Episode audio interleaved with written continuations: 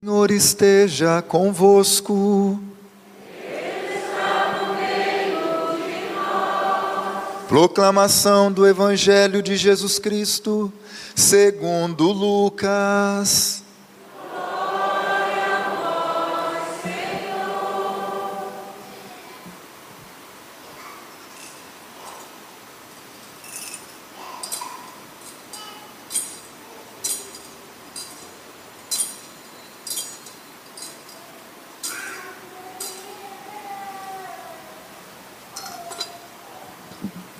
Naqueles dias, Maria partiu para a região montanhosa, dirigindo-se apressadamente a uma cidade da Judéia. Entrou na casa de Zacarias e cumprimentou Isabel. Quando Isabel ouviu a saudação de Maria, a criança pulou no seu ventre e Isabel ficou cheia do Espírito Santo. Com um grande grito exclamou: Bendita és tu entre as mulheres, e bendito é o fruto do teu ventre. Como posso merecer que a mãe do meu Senhor me venha visitar? Logo que a tua saudação chegou aos meus ouvidos, a criança pulou de alegria no meu ventre. Bem-aventurada aquela que acreditou, porque será cumprido o que o Senhor lhe prometeu. Então Maria disse: A minha alma engrandece o Senhor, e o meu espírito se alegra em Deus, meu Salvador. Palavra da salvação.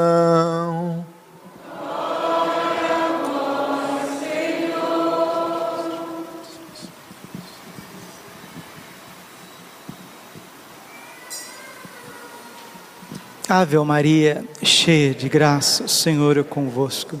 Bendita sois vós entre as mulheres, bendito é o fruto do vosso ventre, Jesus. Santa Maria, Mãe de Deus, rogai por nós, pecadores, agora e na hora de nossa morte. Vinde, Espírito Santo, vinde por meio da poderosa intercessão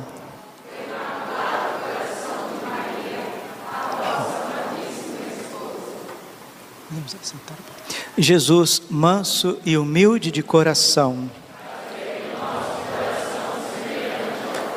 Hoje a igreja celebra a festa de Nossa Senhora de Guadalupe, Rainha, Imperatriz, Senhora das Américas. E com muita alegria também nós vamos fazer a nossa consagração total a Jesus Cristo pelas mãos, pelo coração, pela intercessão de Nossa Senhora. Todas as vezes que a igreja celebra uma festa mariana, ela está exaltando a Santíssima Trindade.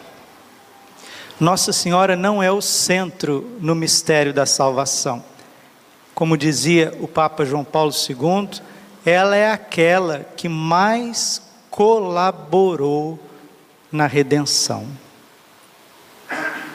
Por isso, nós enchemos o nosso coração de alegria e do Espírito Santo para bendizer, para agradecer as graças, os prodígios que o Senhor realizou em Nossa Senhora. Meus irmãos, tudo aquilo que foi realizado em Nossa Senhora, em Maria de Nazaré, é prefiguração daquilo que Deus quer fazer com você, comigo, com o nosso ser, com a nossa vida. A glorificação de Nossa Senhora pela Santíssima Trindade é prefiguração da glorificação de todo ser humano. E celebrar Nossa Senhora de Guadalupe é olhar de forma especial para o nosso povo latino-americano, para o nosso continente, para as Américas, para esta raça ameríndia, os nativos da nossa região, do nosso continente. A história é muito bonita que envolve Guadalupe. Guadalupe no dialeto asteca, significa aquela que vence o mal. Olha o nome. Etimologia da palavra Guadalupe, aquela que vence o mal, aquela que esmaga o mal, aquela que pisa a cabeça da serpente. E ninguém melhor do que os próprios contemporâneos para nos narrar esse fenômeno milagroso, esse fenômeno que faz com que a ciência diga, diante da manifestação de Guadalupe, do manto de Nossa Senhora, e esse fenômeno nós declaramos, a ciência declara, não tem explicação. Isso é de ordem sobrenatural. A ciência empírica, a inteligência humana não consegue captar, não consegue entender as realidades que se manifestaram no manto em toda essa aparição. A voz de uma pomba se escuta na nossa terra. Aqui são as, os relatos, as declarações de Dom Antônio Valeriano, indígena do século XVI. Ele diz assim: num sábado, narrando o que aconteceu em 1531 na cidade do México. Num sábado de 1531, perto do mês de dezembro, um índio de nome Juan Diego, mal raiava a madrugada, ia ao seu povoado de Tlatelolco para participar do culto divino e escutar os mandamentos de Deus.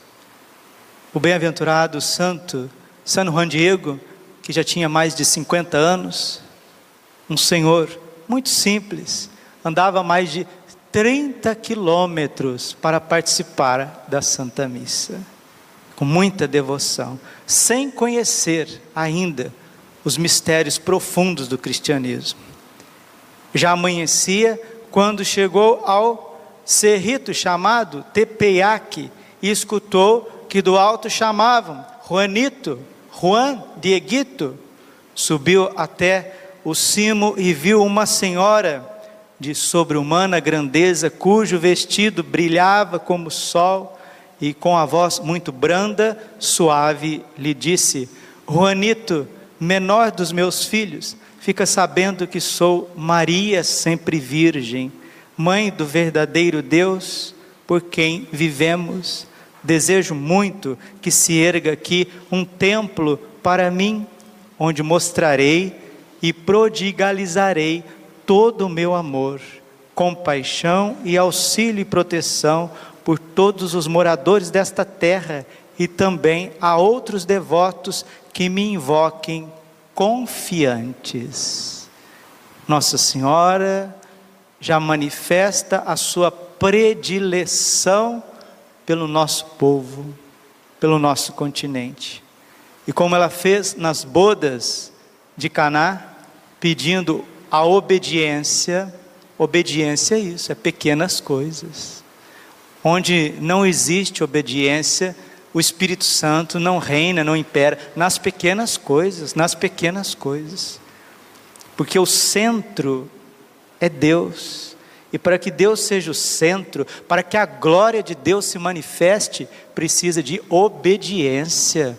Precisa de obediência. E Nossa Senhora coloca o servo, o indinho, falando do indinho no sentido da pequenez dele, da humildade dele mesmo.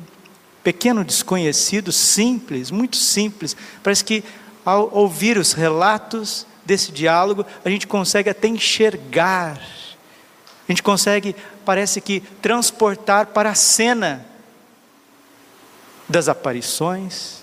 Nossa Senhora pede a ele obediência.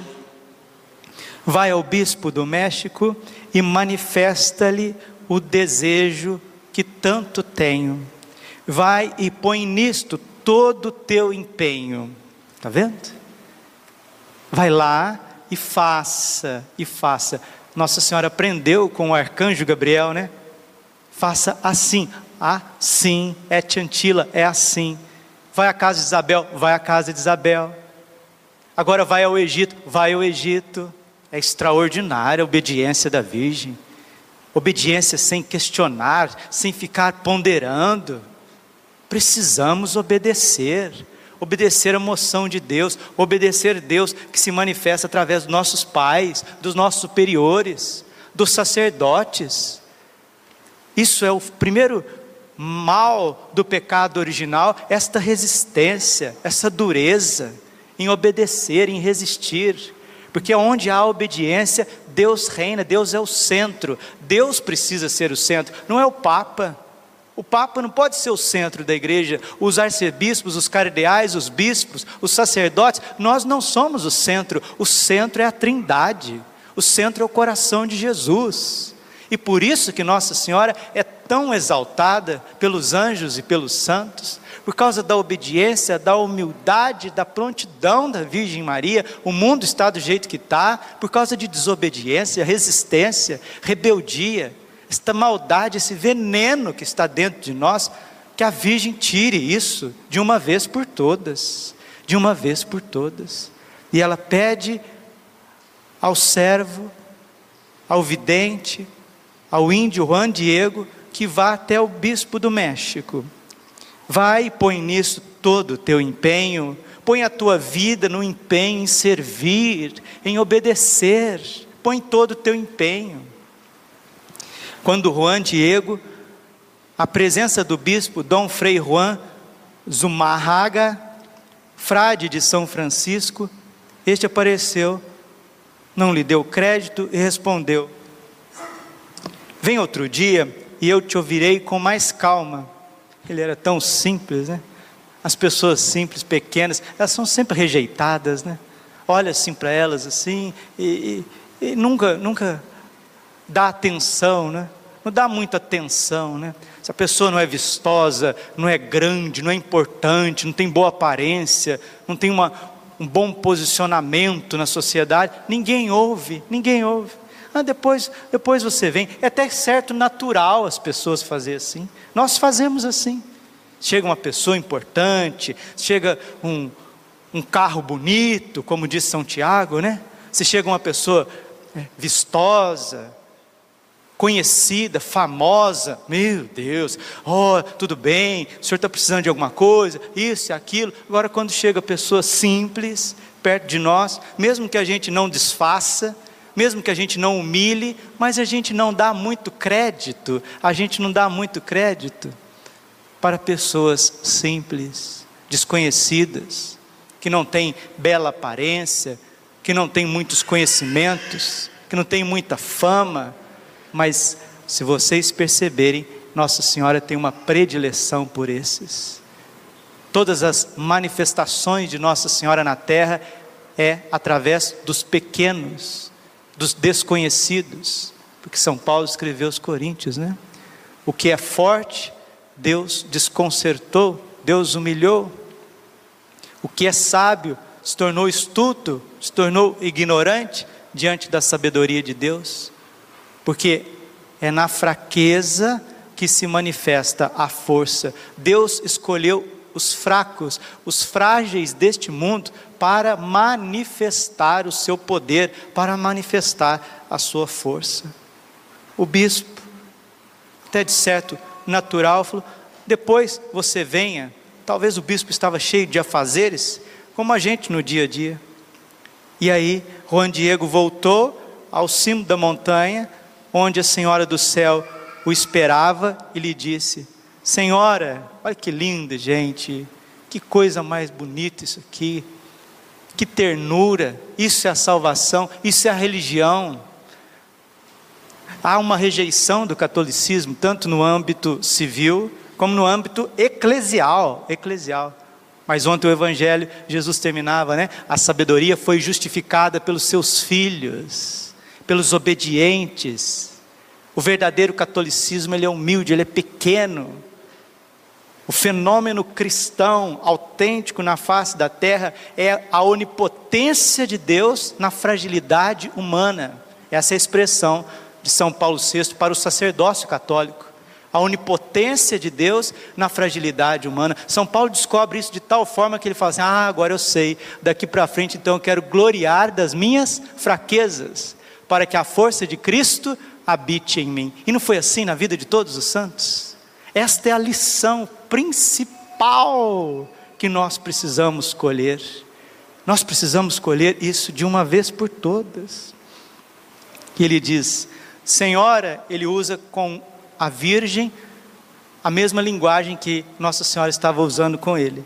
Senhora, menorzinha de minhas filhas, minha menina, expus tua mensagem ao bispo, mas parece que não me acreditou. Assim rogo-te que encarregues alguém mais importante de levar a tua mensagem com mais crédito, porque não passo de um João ninguém.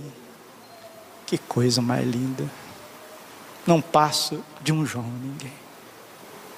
Talvez você se sentiu até hoje como um João ninguém, como uma Maria ninguém, mas é sobre você, é sobre a tua vida que os olhos de Nossa Senhora estão voltados, é sobre a nossa história, é sobre a tua cruz, é sobre as tuas chagas, os teus defeitos, é sobre as tuas imperfeições, é sobre a sua ignorância, sua lentidão, sua fraqueza. É aqui que os olhos da tua mãe estão voltados. Não passo de um João ninguém. Deus queira, Padre Cleito, que nós sejamos sempre um João ninguém. São João Maria Vianney era o João ninguém, não era?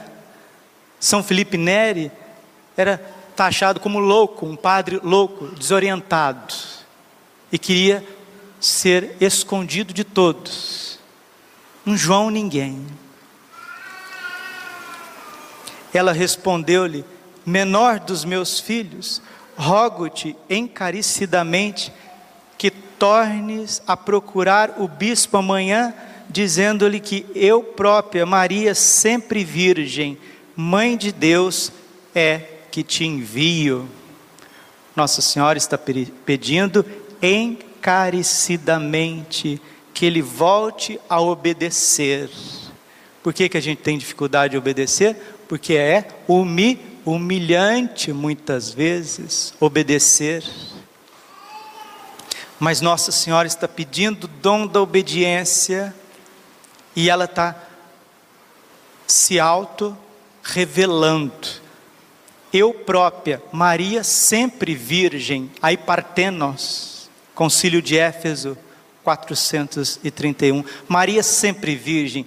Nossa Senhora foi virgem antes, durante e depois do parto, e a igreja entendeu isso desde o concílio de Éfeso 431. Por isso, fora com essas heresias, essas blasfêmias provindas do protestantismo. Fora com isso. Fora. Isso é ofender o coração imaculado de Maria. E São João da Cruz disse que aqueles que ofendem a mãe de Deus terão o seu nome riscado do livro da vida. Lavem a boca, o coração, a mente, para falar que Nossa Senhora teve mais filhos. Ela é sempre virgem, e sempre foi sempre virgem o Espírito Santo a revelou. Queremos exaltar o Pai, o Filho, o Espírito Santo, a Santíssima Trindade e humilhar a sua mãe, ofender e difamar e blasfemar a sua mãe? Isso não é cristianismo. Que Nossa Senhora seja honrada, respeitada nessas terras, porque ela é mãe destas terras, do Arizona até a Terra do Fogo, estendendo também os Estados Unidos, que rejeita o catolicismo, na sua maioria, e o Canadá, por influência anglicana, mas que hão de se converter com a graça de Deus. Porém, no dia seguinte, domingo, o bispo de novo não lhe deu crédito e disse ser indispensável algum sinal para poder acreditar que Nossa Senhora mesma é que o enviava e despediu sem mais delongas. Segunda-feira, terceiro dia, Juan Diego não voltou. Seu tio, Juan Bernardino, adoecera gravemente e à noite pediu-lhe que fosse a Tlatelolco de madrugada para chamar um sacerdote que ouvisse em confissão. O tio de Juan Diego estava enfermo e queria se confessar. Juan Diego saiu na terça-feira, quarto dia, contornando o cerro e passando pelo outro lado em direção ao Oriente. Oriente, no caso do México, é o leste, né? De onde vem o sol, de onde veio o cristianismo. Ele volta para o Oriente, para chegar logo à cidade do México, a fim de Nossa Senhora não o detivesse.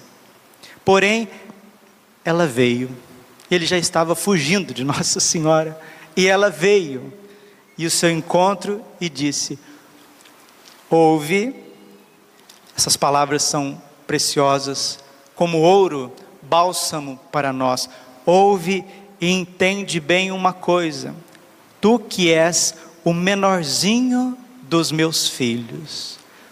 Aqui está o segredo da verdadeira devoção à Santíssima Virgem, que é uma luta para todos nós, porque o orgulho dentro de nós, a prepotência, a soberba e os reflexos deste pecado, desse vício capital, é muito grande, é muito arraigado em cada um de nós.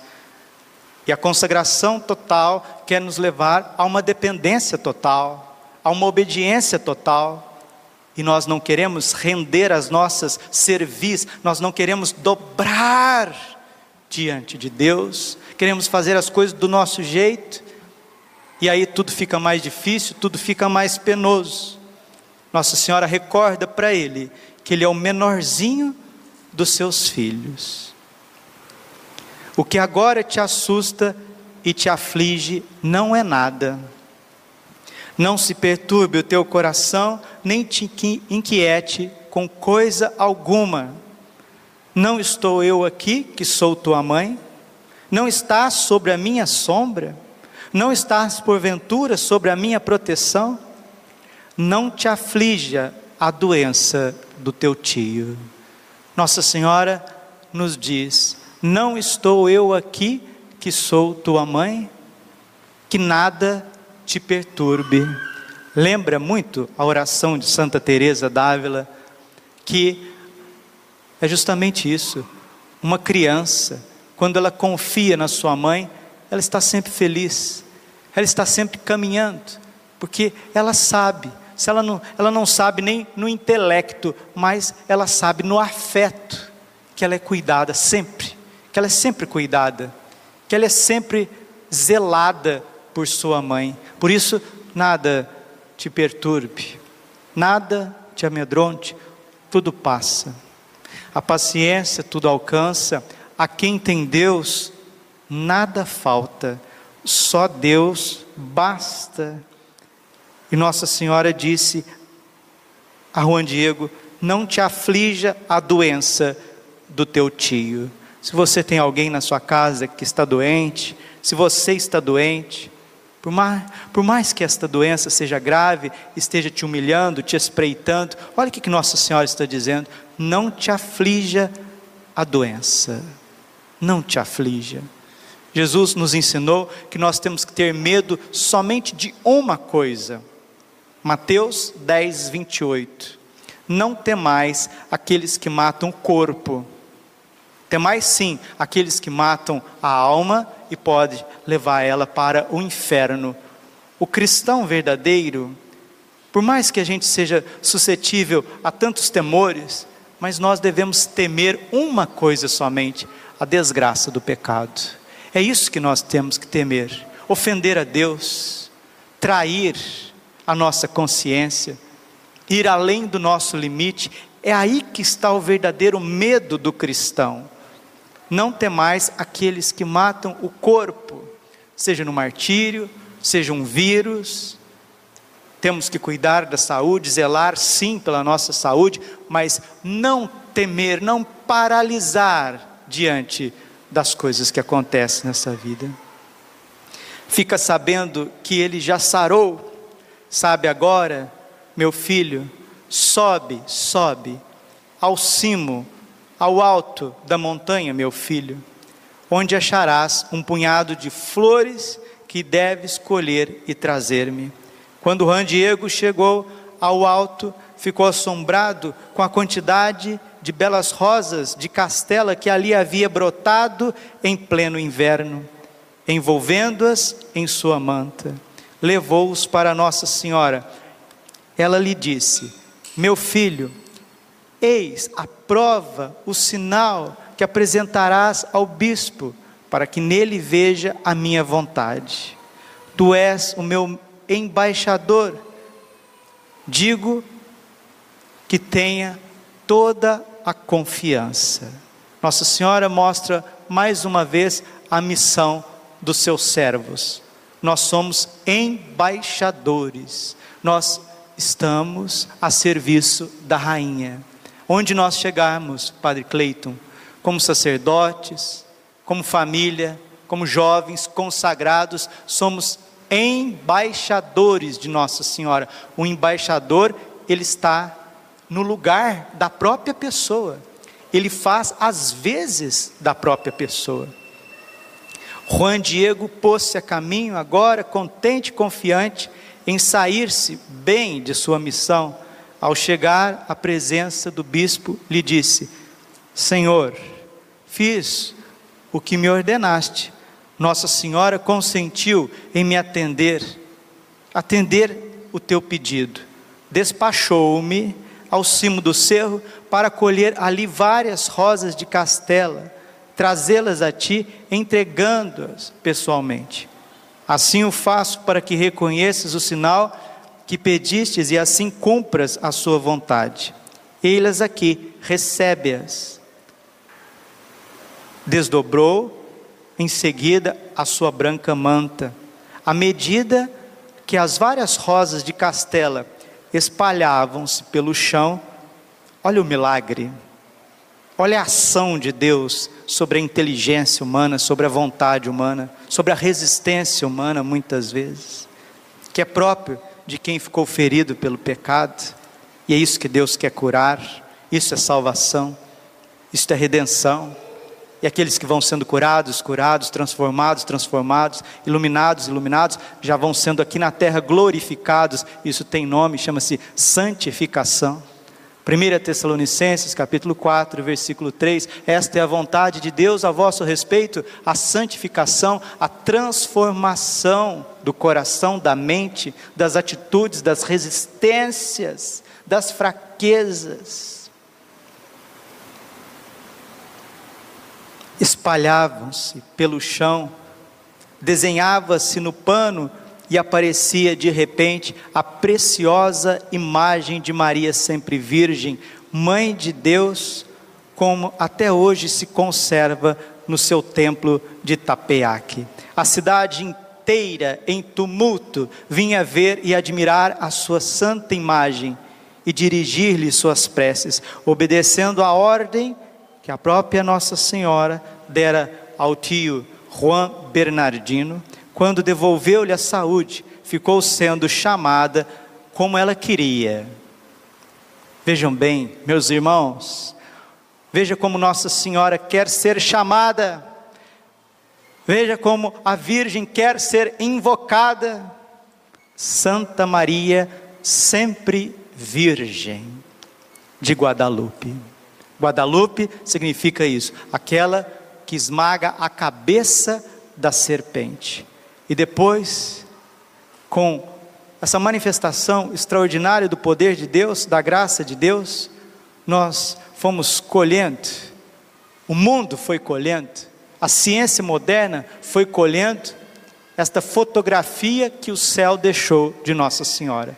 Assim como o Santo Sudário é a fotografia de Jesus, o manto de Guadalupe é a fotografia de Nossa Senhora. E a ciência, a mais séria ciência empírica, se rende diante desta manifestação do céu. O manto de Nossa Senhora de Guadalupe é um verdadeiro milagre.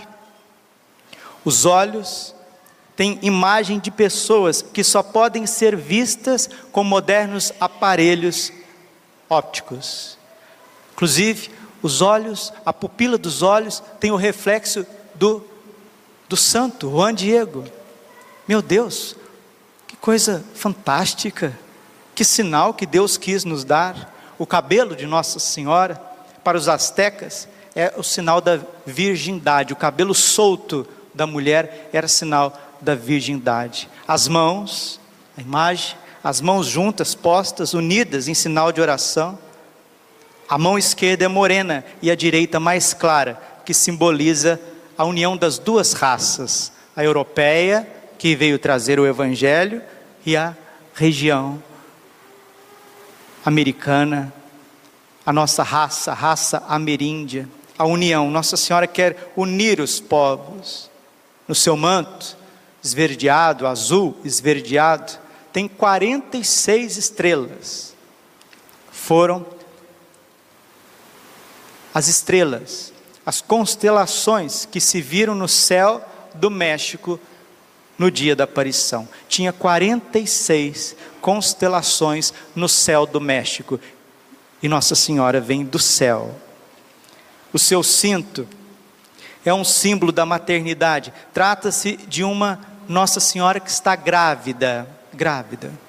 Quando a mulher asteca, princesa asteca, usava um cinto, era sinal que ela estava grávida. Os raios que envolvem Nossa Senhora, a luz que envolve a mulher vestida de sol, simboliza justamente o sol, que para os astecas é a divindade máxima. Brilha mais na altura do ventre, onde está o menino. Inclusive, quando se coloca o estetoscópio, o aparelho dos médicos, no manto, no manto, sente que tem uma criança viva, sente bater.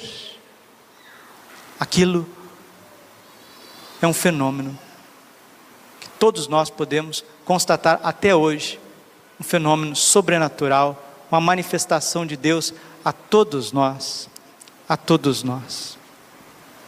Por fim, a flor Nayu Olim é o máximo símbolo indígena Nauate e que representa a presença de Deus. Nossa Senhora está com a sua túnica carregada dessas flores, flores próprias da região do México, que mostra, mostra a presença de Deus.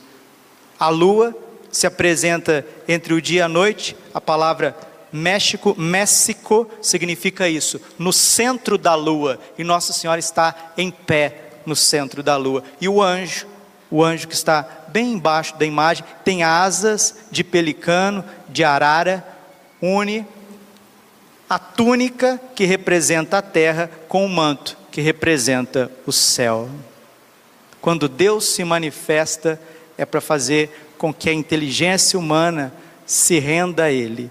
Neste dia 12 de dezembro, memória de Nossa Senhora de Guadalupe, nós queremos nos consagrar a Nossa Senhora, nos render a ela, nos dar todo inteiro, na certeza daquilo que falta em cada um de nós, Nossa Senhora irá completar. O diálogo de Nossa Senhora com o anjo, com o índio, Juan Diego, foi um diálogo de mãe para filho, um diálogo de um coração humilde com uma alma humilde. Vamos pedir nesta Santa Missa esse dom maior da humildade, da obediência, de se alegrar na nossa pequenez e fraqueza, para que Deus faça grandes coisas através de nós.